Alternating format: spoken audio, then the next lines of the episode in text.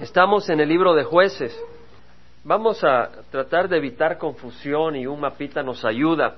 Hemos estado estudiando cómo el pueblo de Israel, después de que murió Josué, se dedicó a la idolatría y el Señor pues los disciplinaba. Y vimos que en el capítulo de, eh, jueces, ah, capítulo 3, versículo 7, que cuando ellos hicieron lo malo ante los ojos de Jehová, el Señor los entregó, los vendió en manos de Cusán Risataim Cusán era una región geográfica y Risataim quiere decir doble maldad. Ante este rey de Mesopotamia. Mesopotamia está al este,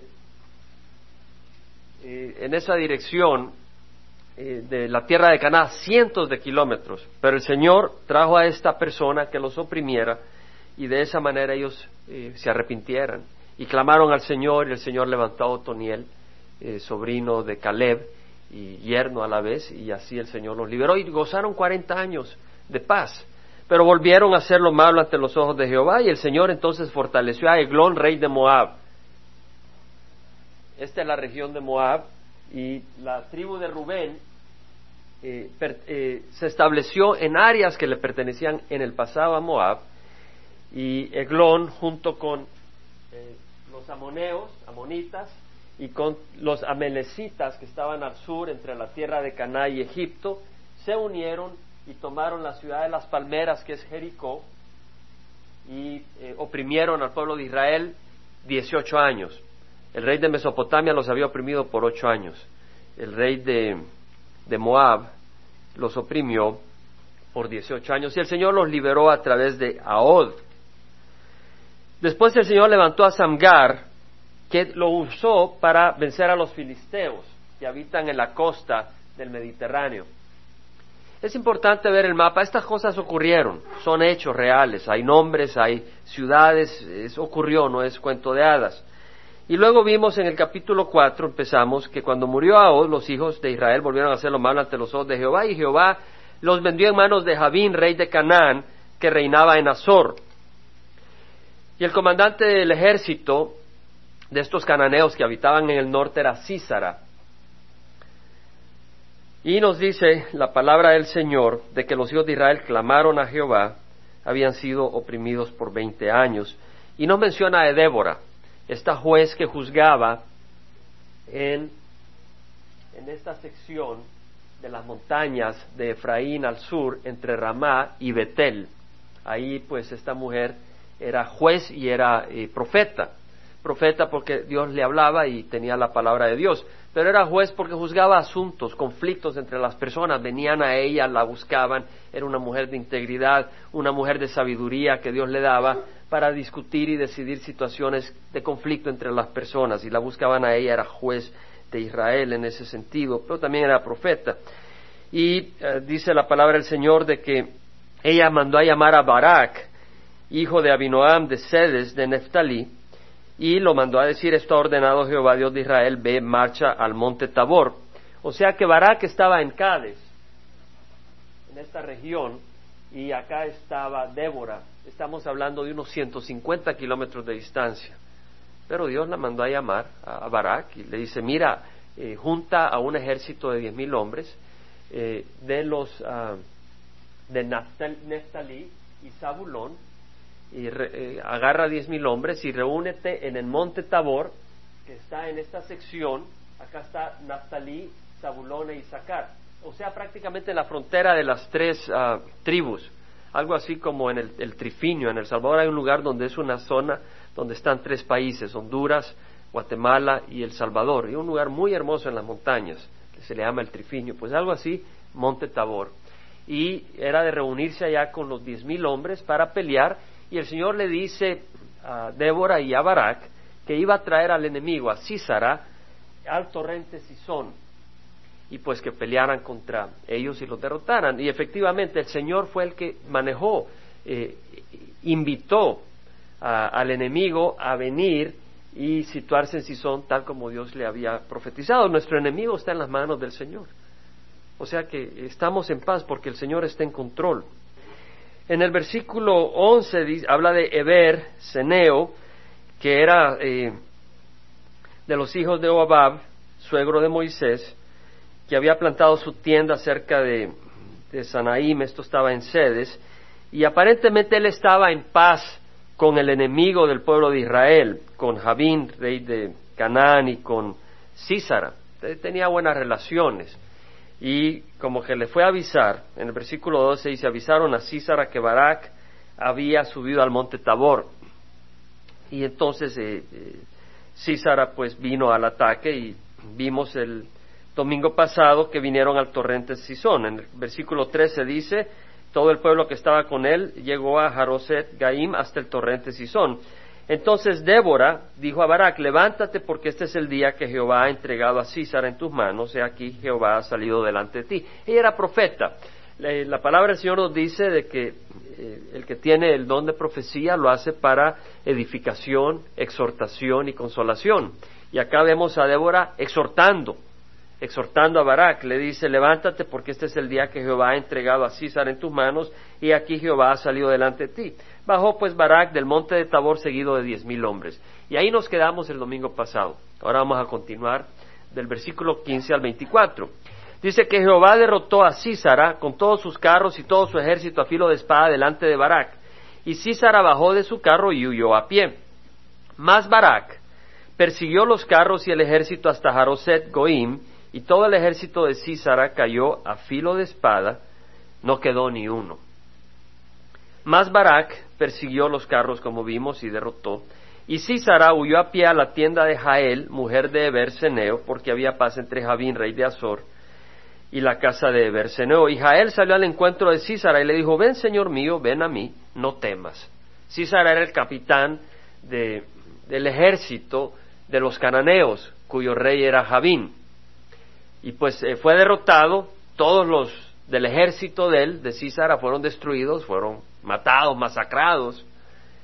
Y el que se escapó fue el capitán. Y él salió huyendo, llegó a la tienda de la esposa de, de Eber, y ella pues lo recibe, y él le dice, te ruego que me des de beber un poco de agua. Venía cansado, huyendo tengo sed. Y ella abrió una odra de leche y le dijo, no, te voy a dar leche. Y le dio de beber y lo cubrió. Y él le dijo, ponte a la entrada de la tienda y si alguien viene y te pregunta y te dice, ¿hay alguien aquí? Tú responderás no, porque saben que lo estaban siguiendo.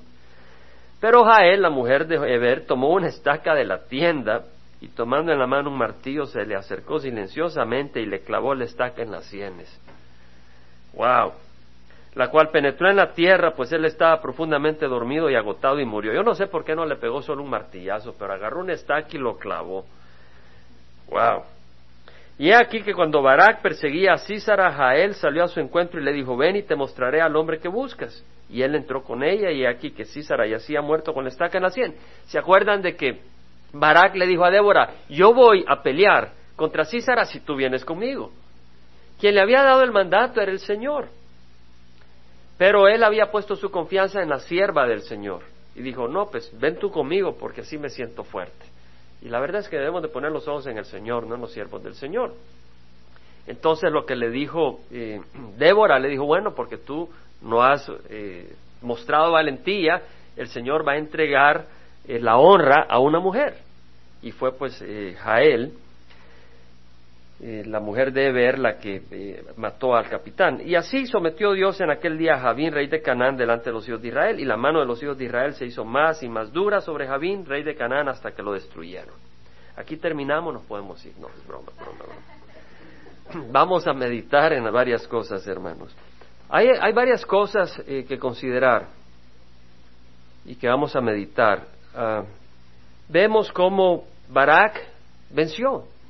Él era temeroso. Él no se animaba a ir solo, quería ir con Débora. Le dijo, ven conmigo, si no, no voy. Y fue Débora con él. Y Dios cumplió lo que había prometido. Dijo, voy a traer a tu enemigo al torrente Sison. Tú reúnete en el monte Tabor y así lo hizo. Y de ahí bajó a Sison y peleó y vencieron. Dios fue fiel, cumplió su promesa. El enemigo, Císara, había puesto su confianza en Jael, en Eber, en estos que eran amigos de él. Ellos eran amigos de los israelitas y eran amigos de él. Él había puesto su confianza y fue para su propia destrucción. El refugio de los enemigos del pueblo de Dios no es confiable. Nuestro refugio es el Señor. Sara confió en una familia que eran amigables, eran buenos, eran amables. Le costó la vida. Solo Dios es confiable. Nunca pongas tu confianza más que en Dios. No quiere decir que vas a desconfiar de tu esposa, de tu esposo, de todo el mundo, que, los miras y ya vas a estar afligido, no. Pero quiere decir de que tu confianza, tu vida, todo lo pones en las manos del Señor. Es en, en el único lugar donde estás seguro. No lo pongas en el dinero, porque baja el stock market y te fuiste, te fue mal. No lo pongas en el engaño, porque tarde o temprano te agarran. No lo pongas en hombres en poder, porque hoy tienen poder, mañana no lo tienen. No lo pongas en los políticos, hoy están en el poder, mañana no están. No lo pongas en la belleza, hoy la tienes, mañana no sabes. No la pongas en la salud, en la posición o en las habilidades. Hoy tienes habilidades, mañana no sabes. El enemigo la puso en una familia, nosotros la ponemos en el Señor. Vemos en el versículo 15 que dice que Jehová derrotó a Císara. Fíjate que no dice Barak. Dice Jehová derrotó a Císara. Fue Jehová. Sí, usó a Barak. Usó a diez mil soldados de Neftalí y de Zabulón. Yo no sé cinco mil o cinco mil o cuánto fue la proporción, pero fueron de ahí. El Señor no lo dice. Pero fue Jehová quien derrotó. Entonces, el primer punto es Jehová quien da la victoria a su pueblo. Es Jehová quien nos da la victoria. En Proverbios 21:31 dice, se prepara el caballo para el día de la batalla, pero la victoria es de del Señor. Ahora me llama la atención esto que dice, se prepara el caballo para el día de la batalla. Fíjate de que ellos prepararon caballos. Ellos prepararon sus espadas. Ellos se reunieron y formaron un ejército de diez mil hombres. Ellos se reunieron en Monte Tabor y bajaron al torrente Sison a pelear. Barak tuvo que ser valiente y aunque se rajó un poco y se llevó a Débora, pero él tuvo que decir, voy a ir a pelear. La victoria es de Jehová, pero tenemos que prepararnos. Tenemos que prepararnos. Esa es una enseñanza bíblica. En Efesios 11:12 mira lo que dice Pablo, revestidos con toda la armadura de Dios. O sea que no digas, bueno, la victoria es del Señor ya estuvo. Cuidado, no, me, no dobles mis palabras. Lo que quiero decir es de que el Señor dice, revestidos con toda la armadura de Dios. No digas, no voy a ir a la iglesia, no voy a estudiar la palabra, no voy a orar porque la victoria es del Señor. Estás usando fuera de contexto la palabra del Señor si la usas de esa manera. No digas, me voy a ir a drogas, me voy a ir a emborrachar porque la victoria es del Señor. Estás fuera de, de orden. En Efesios dice, revestidos con toda la armadura de Dios para que podáis estar firmes contra las insidias del diablo, contra las estrategias del diablo, porque nuestra lucha no es contra sangre y carne, sino contra principados, contra potestades, contra los poderes de este mundo de tinieblas. No está hablando de poderes carnales, poderes de este mundo de tinieblas. Ya nos dijo que no es contra sangre y carne, entonces está hablando de poderes espirituales que dirigen y mueven este mundo, un mundo de oscuridad contra las huestes espirituales en las regiones celestes. Nuestra lucha es contra ángeles demoníacos. Es cierto. Acá, ahorita, cada uno de nosotros es, ya sea adentro de la iglesia o fuera, el objeto del ataque de demonios. Yo no puedo decir que sea Satanás el que personalmente se encargue de ti, pero hay demonios que están luchando por tu alma. Hay demonios, hay diablos, demonios que están buscando destruirte y deshacer tu vida. Y el Señor dice, revestíos con toda la armadura de Dios. En 2 Timoteo 2.15 dice, procura con diligencia. ¿Qué quiere decir diligencia? Que hay que hacer algo por nuestra parte. Procura con diligencia presentarte a Dios aprobado como obrero que no necesita de qué avergonzarse, que maneja con precisión la palabra de verdad. Quiere decir que tú puedes ofrecer diligencia para saber cómo estudiar la palabra del Señor. Tú puedes ser diligente para escudriñar las escrituras. Tú puedes tener diligencia en venir y reunirte cuando tenemos los estudios bíblicos para aprender a estudiar la palabra del Señor, porque uno aprende con el ejemplo, o sea, estamos estudiando. O sea, cuando estaba en Costa Mesa yo eh, escuchaba y todavía sigo escuchando estudios bíblicos y pongo atención, pongo atención a la enseñanza y a través de la enseñanza aprendo también cómo enseñar. Procura con diligencia. En 2 Timoteo 3, 16, 17 dice, toda escritura es inspirada por Dios y es útil para enseñar, reprender, corregir e instruir en justicia, a fin de que el hombre de Dios sea perfecto, equipado para toda buena obra. Pero si yo no tengo que hacer nada, no necesito memorizar escrituras. Pero dice, toda escritura es útil y es inspirada por Dios y es útil para enseñar. ¿Cómo vas a enseñar si no has aprendido? ¿Cómo vas a reprender si no sabes? O sea, te dan la Biblia, pero no sabes en dónde buscar. Tú tienes que haber leído primero. Tú tienes que memorizar versículos bíblicos. Es bueno memorizar versículos bíblicos. Y en el momento oportuno el Señor los va a sacar de tu mente. En el momento oportuno el Señor los va a usar. Y la victoria es del Señor, pero tú tienes que preparar. En Mateo 26, 41 dice el Señor, velad y orad para que no entréis en tentación. El espíritu es débil, perdón, el espíritu está dispuesto, pero la carne es débil. Mira lo que dice, velad y orad. Un momentito, y que la victoria no es del Señor. La victoria es del Señor, pero el Señor no nos hace robots. Es decir, el Señor no te ha hecho un robot automático donde Él ya hace todo. Él quiere moldearte a la imagen de Jesucristo. Entonces Él quiere moldear, porque el Señor dice, velad y orad para que no entres en tentación. Él podía haber hecho un switch y mueve el switch y tú ya nunca entras en tentación. Pero entonces ya no es tu corazón el que está actuando libremente. Es Dios el que está eh, eh, actuando por ti. Pero Dios quiere que tú tengas el carácter de Jesús. Dios quiere que tú tengas el corazón de Jesús. Dios no quiere que seas un robot donde Él actúa por ti todo el tiempo. Él quiere que tú tengas el corazón de Jesús. Y por eso dice, voy a hacer eso a través tuya. Entonces dice, velad y orad para que no entréis en tentación. Porque ya no es que es un switch, tú vas a ir cambiando. Porque Él va a ir moldeando y transformando tu corazón. Entonces, tenemos que prepararnos, tenemos que velar y orar. Nos reunimos el viernes a orar y fue necesario. Yo te invito a las reuniones de oración. No juzgo si no puedes venir, pero te invito a las reuniones de oración. Es importante orar. Es importante. Ahora, se prepara el caballo para el día de la batalla. Lo mismo pasó con Jericó. Josué llegó con el ejército, prepararon sus espadas y entraron y mataron al enemigo.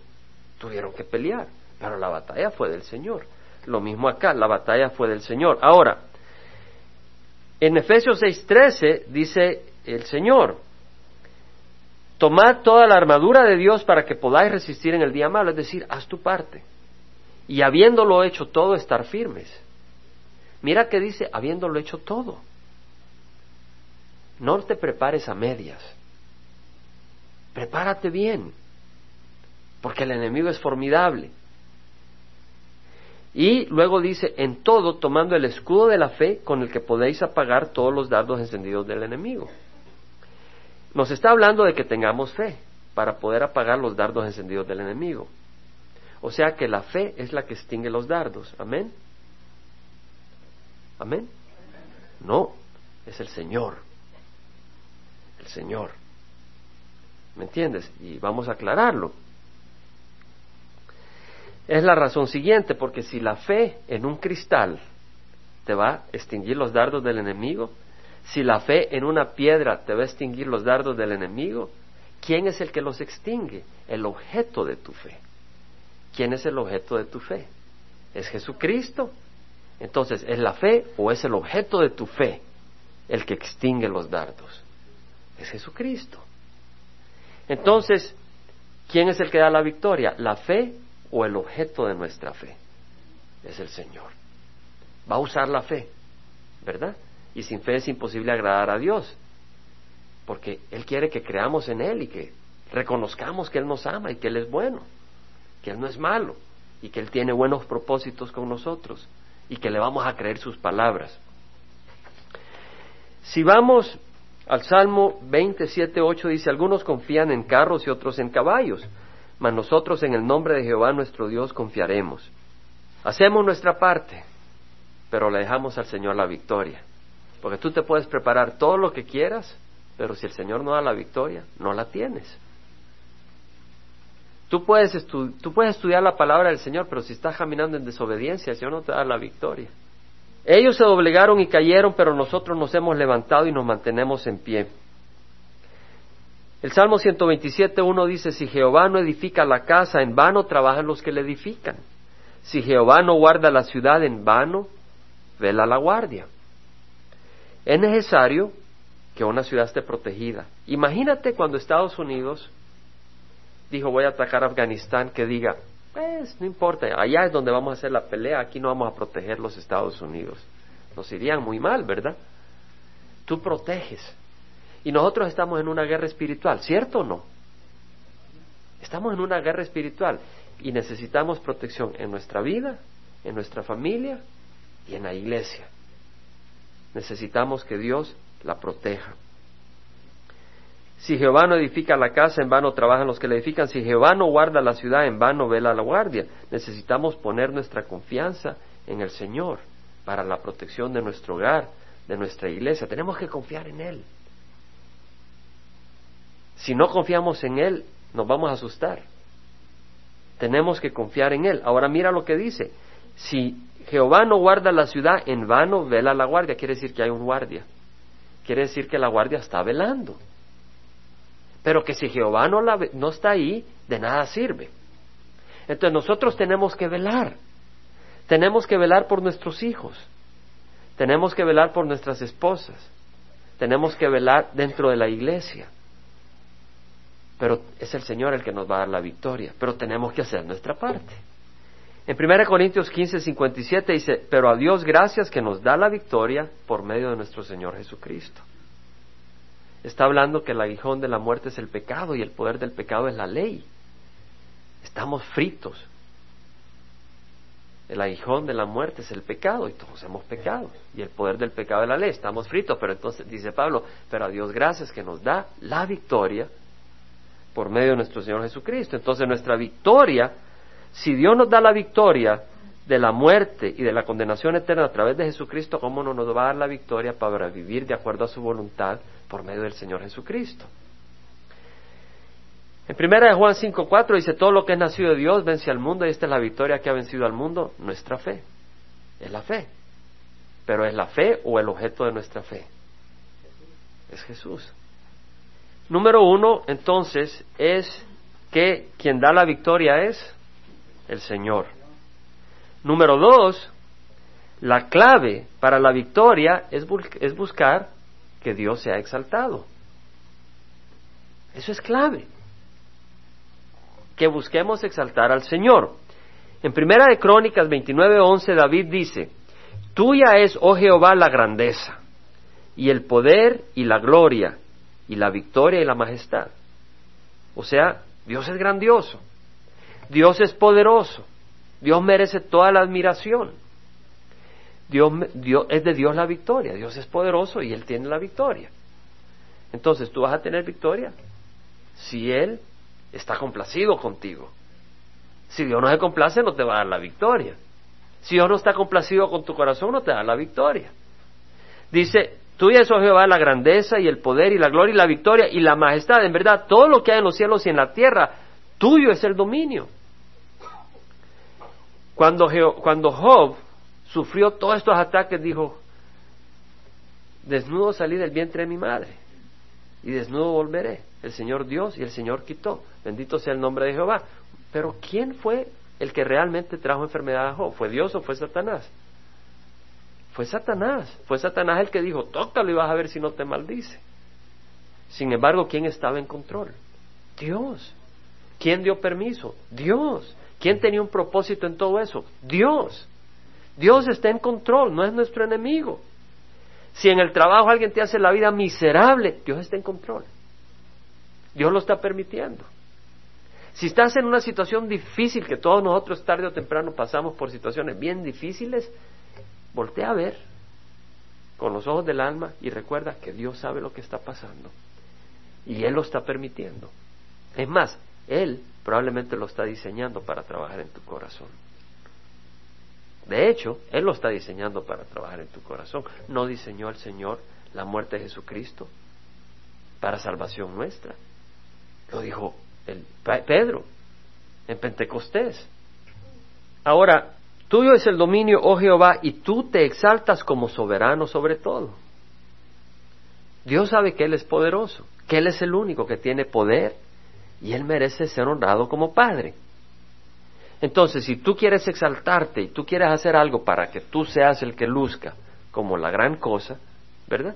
Porque somos así, amén. No, no tome ofensa, yo no lo estoy hablando de aquí a ustedes, yo sé que así somos. Entonces, si nosotros queremos exaltarnos como la gran cosa, el Señor dice, sabes que tú, tú naciste desnudo, ni siquiera sabías que ibas a nacer, ni siquiera tenías control de quién iba a ser tu papá y tu mamá y en dónde ibas a nacer y a qué horas, no trajiste una cuenta bancaria, y si trajiste salud fue porque yo te la di. Entonces el Señor dice, yo soy soberano. Entonces yo tengo que ser exaltado, dice el Señor, como lo que soy. Entonces si tú quieres exaltarte a ti, estás luchando con el que ya es soberano. Estás queriendo quitarle el, derecho que él tiene. Entonces él no va a bendecirte y no te va a dar la victoria. Juan Bautista tuvo una actitud apropiada. Él dijo, es necesario que él crezca y que yo disminuya. Sus discípulos dijeron, eh, Rabí, mira, eh, al que tú eh, introdujiste y presentaste, está bautizando más gente que, que tú. Y él dijo, es necesario que él crezca y que yo disminuya. En otras palabras, Juan tenía una actitud que reconocía que Cristo merecía toda la gloria. Y por, ese, por esa actitud él fue victorioso. Él tuvo la victoria. Tú dices, ¿cómo si le cortaron la cabeza? Efectivamente, él fue fiel. Él terminó la carrera con gran fidelidad, porque tenía un corazón humilde. Pedro, primera de Pedro 4:11, dijo que en todo Dios sea glorificado mediante Jesucristo, a quien pertenecen la gloria y el dominio por los siglos de los siglos. Amén. ¿A quién pertenece la gloria? ¿A quién pertenece el crédito? ¿A quién pertenece el dominio? ¿A quién pertenece el dominio de nuestras vidas?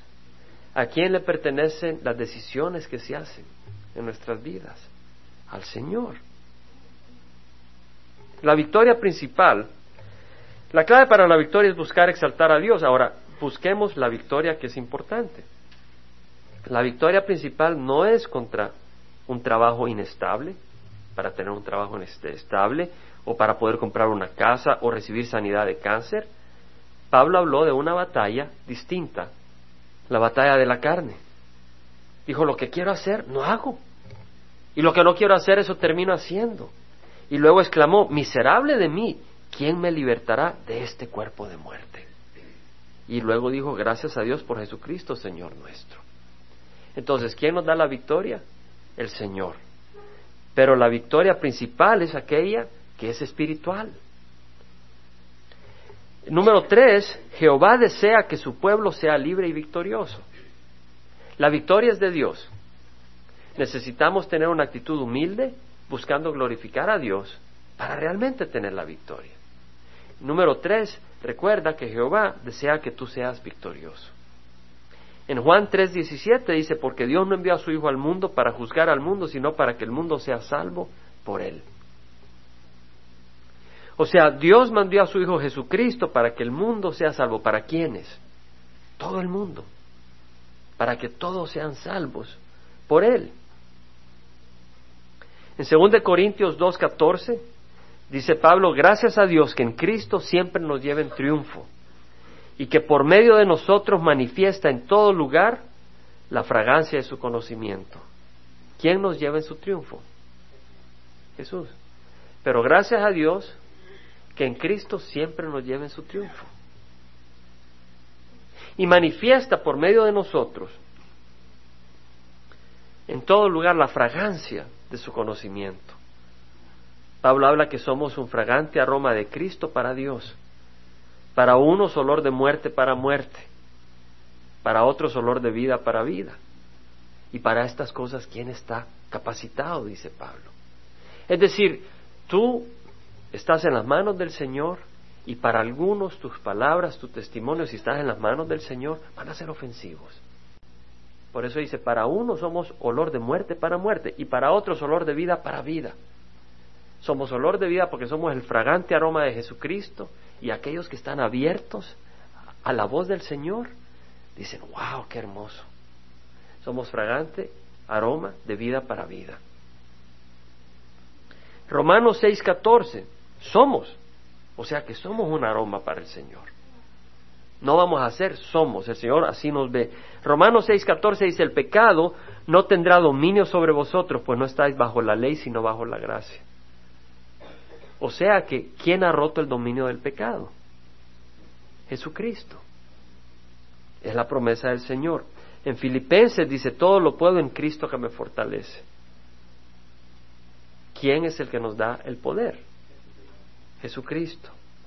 En Filipenses 1.6 Pablo dice, estoy convencido precisamente de esto, que el que comenzó en vosotros la buena obra la perfeccionará hasta el día de Cristo Jesús. Entonces mi pregunta, nos vamos a parar, esta vez vamos a tener un estudio breve, parémonos por favor. Mi pregunta es, ¿quién da la victoria? ¿Cuál es la batalla principal? Pero con voz alta. La batalla de la carne, ¿verdad? La batalla principal, la más fuerte, es la batalla de la carne. Entonces necesitamos una victoria espiritual. ¿Y de quién viene la victoria? Del Señor. ¿Y quiere el Señor darnos la victoria, sí o no? Amén. ¿Qué requiere el Señor de nosotros? Que Él sea glorificado. Porque la gloria le pertenece a Él. Vamos a cerrar los ojos y orar.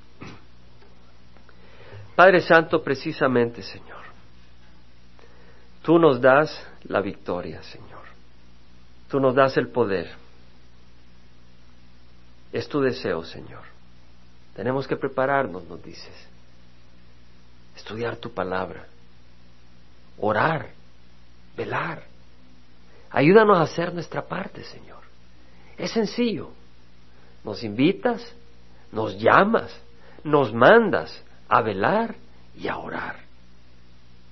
Ayúdanos realmente a ser un pueblo de oración. Ayúdanos realmente a reunirnos, Señor, a orar en nuestros hogares. Que los padres se reúnan en sus hogares con su familia, a dirigir a sus hogares en oración. Ayúdanos a ser un pueblo de oración. Ayúdanos a velar, a estar viendo qué está pasando con nuestros hijos, con nuestras esposas, con nuestros esposos, espiritualmente a estar velando, ver dónde están las necesidades espirituales, para estar orando de acuerdo a las necesidades. Ayúdanos a estar preparados. Ayúdanos a prepararnos, a no ser perezosos. Porque Satanás es como un león, león rugiente buscando a quien devorar. Tú no lo has advertido. Y tal vez alguien acá dice, bueno, si Dios me ama, si Dios es tan poderoso, ¿por qué no, por qué yo caigo en tentación? ¿Por qué yo fallo? Recuerda, y ahora te hablo a ti, que el Señor no te ha hecho un robot. El Señor quiere que tú tengas el corazón de Cristo y que odies el pecado y que ames la luz y la verdad. Y por eso, Señor, te doy gracias porque tú eres sabio y en tu propio entendimiento que es eterno, nos dejas luchar y nos dejas velar y orar para ir mostrando el carácter de Cristo. Ser Cristos. ¿Qué es lo que quiere decir cristiano? No que tenemos la deidad, no que podemos morir por otros y dar vida eterna a otros, pero ser a la imagen de Cristo. Y eso los robots no pueden llevar la imagen de Cristo. Solo alguien que tiene un corazón de carne. Padre, te ruego pues que nos des entendimiento para prepararnos, Señor, porque esa es parte de la imagen de Cristo Jesús. Oraba y velaba en las noches y servía. No buscaba ser servido y buscaba la gloria del Padre, no la gloria del hombre. Padre, te ruego que así nosotros entendamos, Padre, y seamos moldeados en la medida que buscamos de ti, Señor. Ayúdanos a velar, a orar, a estar preparados. Señor, y danos un corazón para entender de que eres tú el que merece la gloria, no nosotros. Que en lo que hagamos busquemos tu gloria. Que nos humillemos, que cuando tomemos decisiones no digamos qué es lo que es más cómodo para mí, qué es lo que quisiera hacer yo, pero que hagamos lo que dijo Jesucristo. Yo no puedo hacer nada por mi propia voluntad. Como oigo, así juzgo, y mi juicio es justo porque no busco mi voluntad, sino la del que me envió. Que busquemos tu voluntad, Señor. Eso es, eso es exaltar tu nombre. Buscar tu voluntad en mi vida y en la de mi familia y en la de la congregación. Y Señor, tercero, que recordemos que tú deseas que tengamos la victoria. Has dicho el pecado no tendrá dominio sobre vosotros. Has dicho a través de Pablo, todo lo puedo en Cristo que me fortalece. Has dicho, el que comenzó en vosotros la buena obra la perfeccionará hasta el día de Cristo Jesús. Señor, tú quieres que caminemos en victoria. Entonces, ayúdanos hoy a descansar en lo que tú quieres hacer en nuestras vidas. Ayúdanos a descansar en tus promesas. Ayúdanos a descansar en tu carácter. Ayúdanos a descansar en que tú vas a seguir trabajando en nosotros. Ayúdanos a descansar. Ayúdanos a descansar. Pero a descansar como ovejas humildes y mansas, no como asnos rebeldes porque el asno rebelde nunca haya descanso. La oveja humilde haya descanso en los brazos de su pastor. Y haya agua, y agua haya descanso en los prados de su pastor. Y haya alimento en los prados de su pastor. Ayúdanos a descansar. Ahí donde estás tú, cierra los ojos, sigue con los ojos cerrados y yo te invito a que medites en la invitación que hoy te hago. Que descanses en el Señor. Muchas veces si eres como yo, estoy ansioso. Y se me olvida que el Señor está en control. Se me olvida que el Señor está trabajando. Se me olvida, como cantaba alguien, ya no soy lo que era. No soy lo que quiero hacer, pero no soy lo que era gracias al Señor se me olvida que la victoria es del Señor. Muchos de nosotros o algunos buscamos prepararnos y estar listos, pero no descansamos. Estamos siempre preparándonos contra la batalla, pero nunca descansamos en ti. Algunos confían en carros, otros en caballos, mas nosotros confiamos en Jehová. Nosotros descansamos en Jehová. Ayúdanos a recibir tu promesa. Ayúdanos a recibir tu descanso. Ayúdanos a aceptar tus promesas y tus bendiciones. Y te invito a que cierres los ojos y que recuerdes que no fue tu astucia la que te sacó del infierno. Si tú has conocido a Cristo, tú sabes que no fue tu astucia. Fue la perseverancia del Señor que va de tocar puertas y de usar a otros y de mandar tu su palabra y de meterte en el fuego para quebrar tu orgullo y hacerte clamar, Señor, ven a mí. Recuerda que es la obra del Señor. Y mientras meditamos en esta alabanza, recuerda que esa obra del Señor es perfecta. Y recuerda que es el Señor el que hace la obra perfecta. La obra no hace al Señor. Es el Señor. Y ese Señor es el mismo que está trabajando y te promete que el que ha empezado en ti la obra es fiel para completarla hasta el día de nuestro Señor Jesucristo. Ahí donde estás, descansa, descansa. Pero el descanso solo es para las ovejas mansas. Si eres rebelde, pide al Señor perdón. Y Él te cambia. Pero tienes que pedirle perdón. No puedes ser rebelde. Porque si tú no buscas exaltar a Cristo, si tú quieres que yo, el yo sea el que, el que reina, no vas a tener paz jamás. En segunda de Corintios 3, 16 dice que si alguno viene al Señor, el velo le es quitado. Y el Señor es el Espíritu, y donde está el Espíritu del Señor hay libertad. No hay miedo, sino que hay libertad. Libertad del miedo. Y lo dice todos nosotros con los ojos descubiertos, contemplando, como, como en un espejo. La gloria del Señor, estamos siendo transformados de gloria en gloria, en su misma imagen, como por el Señor, el Espíritu. Es decir, el que nos está transformando es quién? Él. Y todo lo que tenemos que hacer nosotros es mirar su gloria a través de su palabra. Y estar abiertos a Él, a su gloria, estar viendo su persona, estar viéndolo a Él actuar en nuestras vidas, en los momentos difíciles, en los momentos incómodos, en las crisis, verlo a Él ahí actuar, reconocerlo en medio de las crisis. Y mientras lo vamos reconociendo, y lo vamos reconociendo a través de su palabra, Él nos va transformando en su misma imagen, a la imagen de Jesús.